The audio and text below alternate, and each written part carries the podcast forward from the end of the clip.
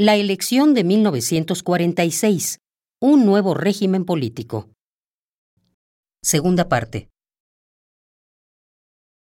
La manera como se incorpora la variable internacional o el contexto de la, vecindad con los Estados Unidos en esta reforma es justamente a través de la propuesta democrática. La propuesta democrática no es únicamente una propuesta del propio Avila Camacho, sino que está respondiendo a las expectativas de los Estados Unidos. Hay varios documentos, además muchos documentos, en los que los americanos hacen patente su preferencia por un régimen democrático.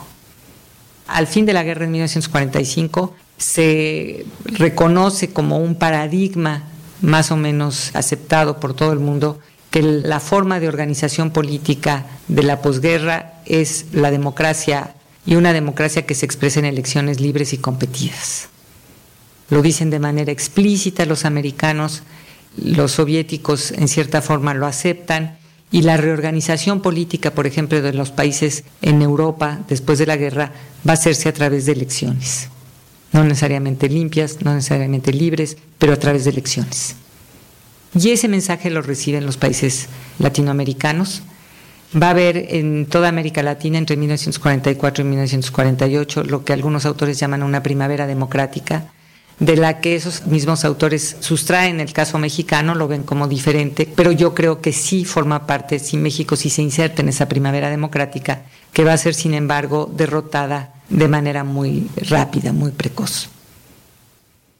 Todo esto es un preparativo para la elección de 1946. La elección de 1946 va a ser una elección muy importante, es la primera elección después de la guerra, Manuel Ávila Camacho se prepara para esa elección de diferentes maneras. Primero está la reforma política y esa reforma política se va a apoyar, como decía yo, en el contexto internacional. México había sido un país paria en términos internacionales porque por la revolución, normalmente las revoluciones tienden a marcar a los países como países peligrosos para el orden internacional entonces hay una cuarentena que se les impone a los países donde hay una revolución. Pero además México había expropiado el petróleo en 1938. Esto coloca a México también en una posición muy negativa en los años 40. Lo que logra Manuel Ávila Camacho y su política exterior durante la guerra es reincorporar a México dentro de la comunidad internacional como un miembro de pleno derecho, pero no solo eso, sino que México se vuelve un país que adquiere una gran importancia, una gran relevancia internacional y mucho prestigio, muy pronto. Esto ocurre hacia 1943-1944. Esta recuperación de México tiene que ver con su reconciliación con los Estados Unidos y con lo que de hecho es una alianza ideológica que establece con los Estados Unidos desde la guerra, que es así se prolonga y se consolida en la posguerra.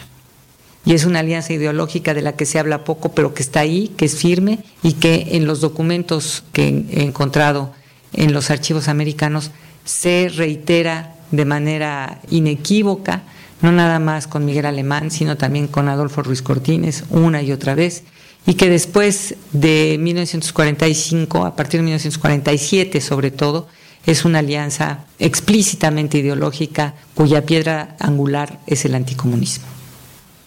O sea, ahí no hay duda, los gobiernos mexicanos una y otra vez reiteran al gobierno americano de manera discreta, no abierta, que están con ellos en el combate anticomunista. El menos obvio o el que tiene más dificultades para aceptarla públicamente, y así se lo dice al embajador americano, es el presidente Ruiz Cortines, quien le dice al embajador americano, nosotros estamos con ustedes en la lucha contra el comunismo, pero como usted comprenderá no lo puedo decir públicamente porque eso me traerá problemas de política interna.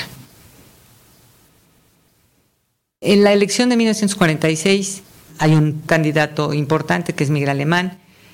Miguel Alemán es un candidato que el embajador americano detesta, lo considera un peligro para la relación con los Estados Unidos y quiere bloquearlo a como de lugar.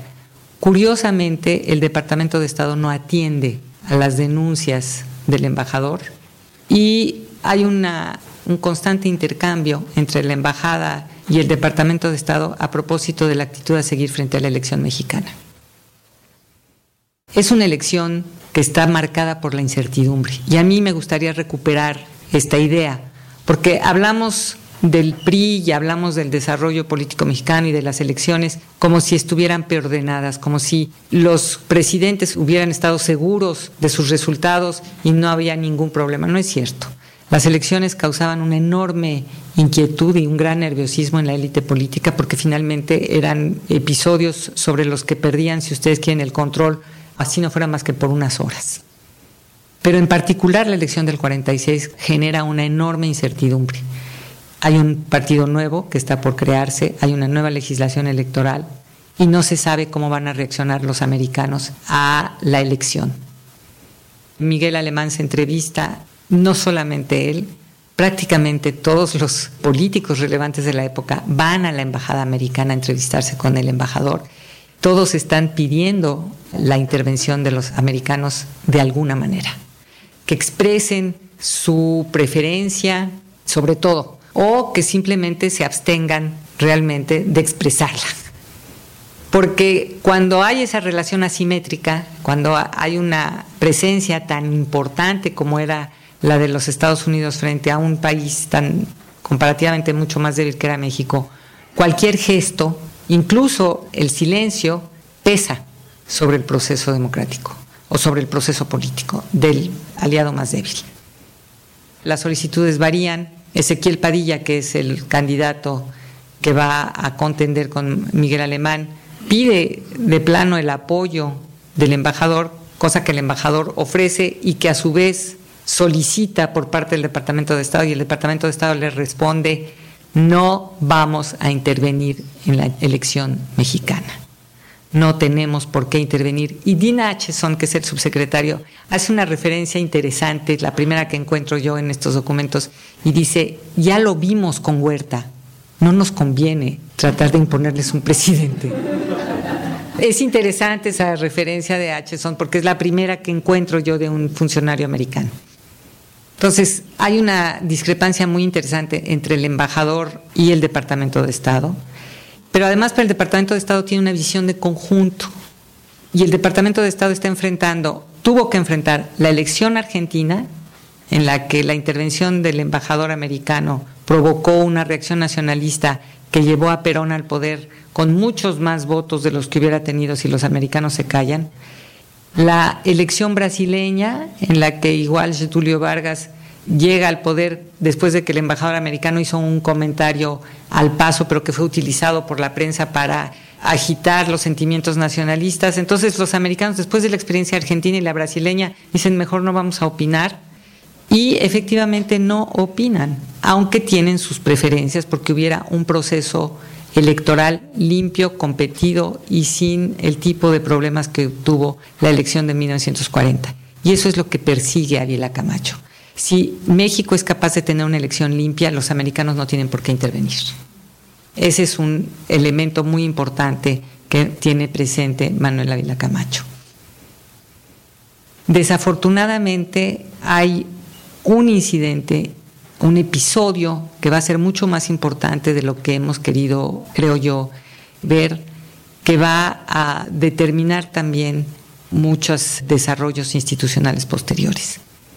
Votada la ley, la legislación electoral queda pendiente la fundación del nuevo partido, del PRI, que está sujeto a negociaciones con la CTM. Hay un acuerdo en la discusión a propósito del nuevo partido, según el cual la elección del candidato se va a hacer conforme a la convocatoria de 1939, es decir, siguiendo el modelo con el cual se eligió a Manuel Ávila Camacho con las corporaciones, pero este es un pacto aparte. Se mantiene la propuesta de la elección individual. Esto supone quitar ya a las corporaciones la influencia que tenían en la elección de los candidatos y desmantelar el corporativismo esa propuesta se mantiene dentro de la propuesta del nuevo partido que se va a votar en la convención de enero de 1946, pero hay un pacto paralelo y en ese pacto quedan de acuerdo en que al candidato de la elección del 46 se va a elegir según los términos de la convocatoria del 39. Implícitamente lo que está presente o el acuerdo es que este va a ser un acuerdo temporal, cosa que no va a ocurrir. Lo que va a ocurrir es que se vuelve ya definitivo. Pero lo que es interesante es que, o lo que pasa en enero de 46, es que va a haber un episodio que pone en peligro todo el proyecto Avila Camachista, que es la matanza de León de enero de 1946. Este es un episodio terrible que ha sido acallado, creo yo, y me parece que no ha sido estudiado lo suficiente porque ha sido visto como un episodio de la historia del Partido Acción Nacional, y no lo es. El 2 de enero de 1946 en León, Guanajuato, se lleva a cabo una manifestación de protesta en contra de los resultados oficiales de la elección a la presidencia municipal de la ciudad de León, en la que había participado un candidato que era un empresario local que tenía el apoyo de la Unión Nacional Sinarquista, de los panistas, pero también de un amplio sector de la población que no era ni panista. El PAN era de hecho muy pequeñito en León, Guanajuato, era mucho más importante el sinarquismo, pero en ese momento el sinarquismo ya estaba en un momento de decadencia muy importante, que lo llevaba a tener conflictos internos muy serios cuando se reúnen más o menos 5.000 personas en la plaza de León, Guanajuato, a protestar por lo que consideran un fraude electoral. Hay algo así como 5.000 personas, es todavía las fiestas de fin de año. Los rodea el ejército, incluso con ametralladoras, y disparan sobre la multitud. La descripción del momento del tiroteo es absolutamente aterradora. Es una descripción que hace un asistente que le manda al presidente de la República. Hay un expediente enorme en el Archivo General de la Nación a propósito de lo ocurrido. Hay una descripción de un testigo presencial que le manda al presidente de la República. Hacen una investigación la Cámara de Diputados, hace investigación la Procuraduría General de la República por órdenes del presidente, hace una investigación el ejército es muy interesante episodio. ¿Por qué les disparan? Bueno, el resultado de las investigaciones es terrible, no se sabe si son 57 o 75 muertos y más de 300 heridos. Los muertos son muertos por la espalda, las heridas son heridas también que reflejan que la persona iba corriendo, huyendo de los balazos. Hay una descripción de los niños subiéndose a los árboles y dice una de las descripciones, caían como pajaritos les dispararon también a los niños. Hay una protesta nacional, un paro de los comerciantes nacional y muchísimos telegramas se le mandan al presidente. El presidente responde formando estas comisiones, la comisión de la Cámara de Diputados, la comisión del Ejército, la Procuraduría. Y lo que también me llama mucho la atención es que el FBI manda hacer una investigación a León, Guanajuato, para averiguar qué fue lo que pasó. Si ustedes leen la descripción, la descripción es aterradora y yo cuando la leí, que son varias versiones, pero todas coinciden, les confieso que cuando la leí evoqué el 2 de octubre del 68. La balacera se inicia cuando el oficial responsable recibe una pedrada y entonces empiezan a disparar los soldados. Se habla de un disparo en la oscuridad, no se sabe cómo empezó, dicen que atacaron a los soldados, pero en realidad todos están de acuerdo en que fueron los soldados los que atacaron primero. La comisión investigadora concluye que los oficiales presentes fueron responsables, los someten a corte marcial y son encarcelados y destituidos del cargo, desde luego.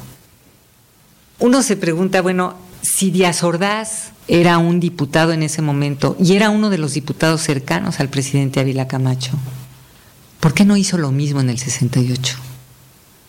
Quizá las secuelas del 68 hubieran sido otras si el mismo tipo de respuesta encuentra ese episodio igualmente dramático, un episodio que evoca lo que ocurrió en Tlatelolco. Pero en fin, el problema es que ese episodio, esa matanza, porque es una matanza, pone en peligro el propósito del presidente Ávila Camacho de presentar a México a ojos del mundo como un país civilizado en el que ya impera la ley, el derecho y las elecciones democráticas. Esto explica mi manera de ver la celeridad con la que responde el presidente, la destitución del gobernador, la sustitución por otra persona del gobernador y el reconocimiento del triunfo del presidente municipal cuyo triunfo había sido desconocido por el PRM. La elección de 1946 es la primera elección moderna que hay en México. Es una elección en donde hay un censo, un padrón electoral federal. Llevan a cabo los candidatos, tanto Ezequiel Padilla como Miguel Alemán, una campaña moderna. Por ejemplo, en el caso de Miguel Alemán, hay una campaña de recaudación de fondos entre el sector privado muy importante. Está la lista de donantes, entre las que están los empresarios importantes. Curiosamente, no están los empresarios del norte del país. En cambio, también están los donativos de los gobernadores.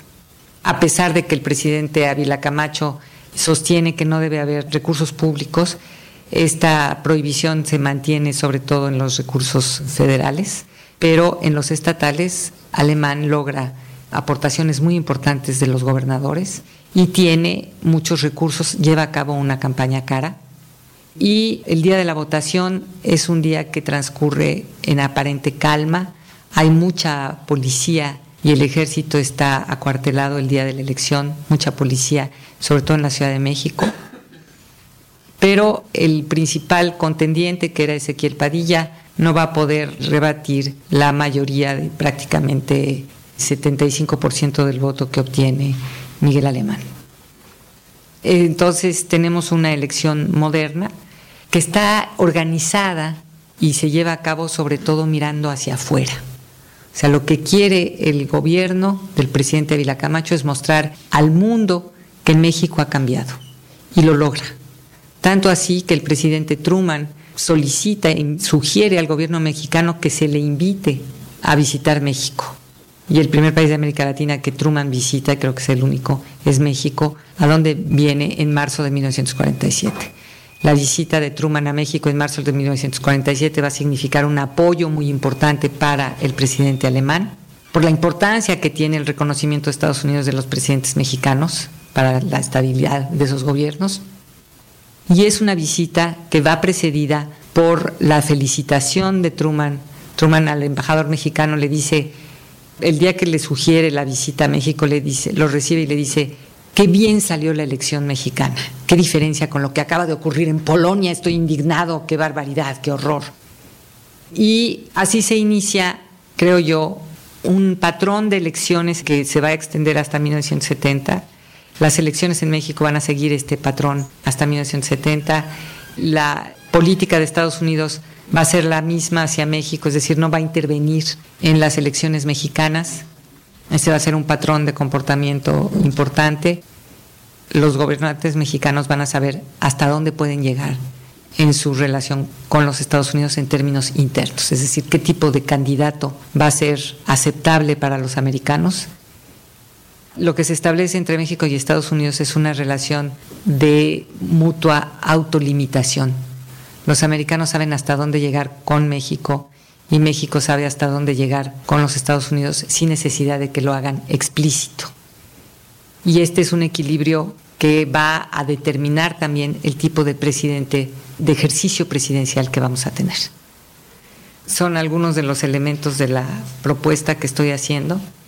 Más adelante en el libro analizo la presidencia de Miguel Alemán, qué es lo que la fortalece, la fortalece la relación con Estados Unidos, una relación armónica con los americanos, que se refleja en la visita de Truman a México y en la visita de Alemán a los Estados Unidos. Esta armonía va a sufrir un tropiezo con Ruiz Cortines, que inicia su gobierno con un tono anti-yanqui que modera después del golpe en Guatemala rápidamente al cabo de la caída del gobierno de Arbenz en Guatemala, el presidente Ruiz Cortines invita al embajador americano, a quien no había visto con frecuencia hasta antes de 1954, y le dice, tenemos que reunirnos con más frecuencia. Y a partir de ese momento el embajador americano reporta que tiene relaciones personales de amistad con el presidente. Claro, el miedo no anda en burro. Y lo que yo veo es que los presidentes mexicanos, Ruiz Cortines, López Mateos e incluso Díaz Ordaz, tienen un temor enorme a la intervención de los Estados Unidos en la vida política interna. Conociendo su poder, temen enormemente su intervención que puede ser tremendamente desestabilizadora. y este temor a los americanos va a determinar muchas de sus decisiones y muchas de sus políticas. Y es un patrón que va a estar presente en estos años y que tiene la evidencia empírica que le ofrece la intervención en Guatemala, la intervención en Cuba, la intervención en Dominicana. A cada uno de los siguientes presidentes les toca una crisis que va a justificar la desconfianza. Dicen es que México es un país muy grande, sí, Brasil también. Y sin embargo, el gobierno americano y el presidente Johnson estuvo involucrado en el golpe en contra del presidente Goulart en 1964. Entonces, ¿qué es lo que hace México? Intenta frenar, conjurar el riesgo del intervencionismo americano, tomando decisiones previas y actuando con prudencia. Y eso es lo que intento demostrar. Ahora, esta evolución fija es una restricción importante en el presidencialismo mexicano y en el ejercicio de la autoridad presidencial.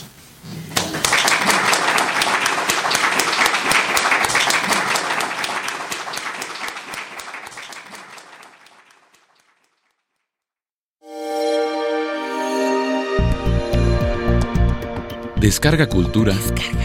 Punto UNAM.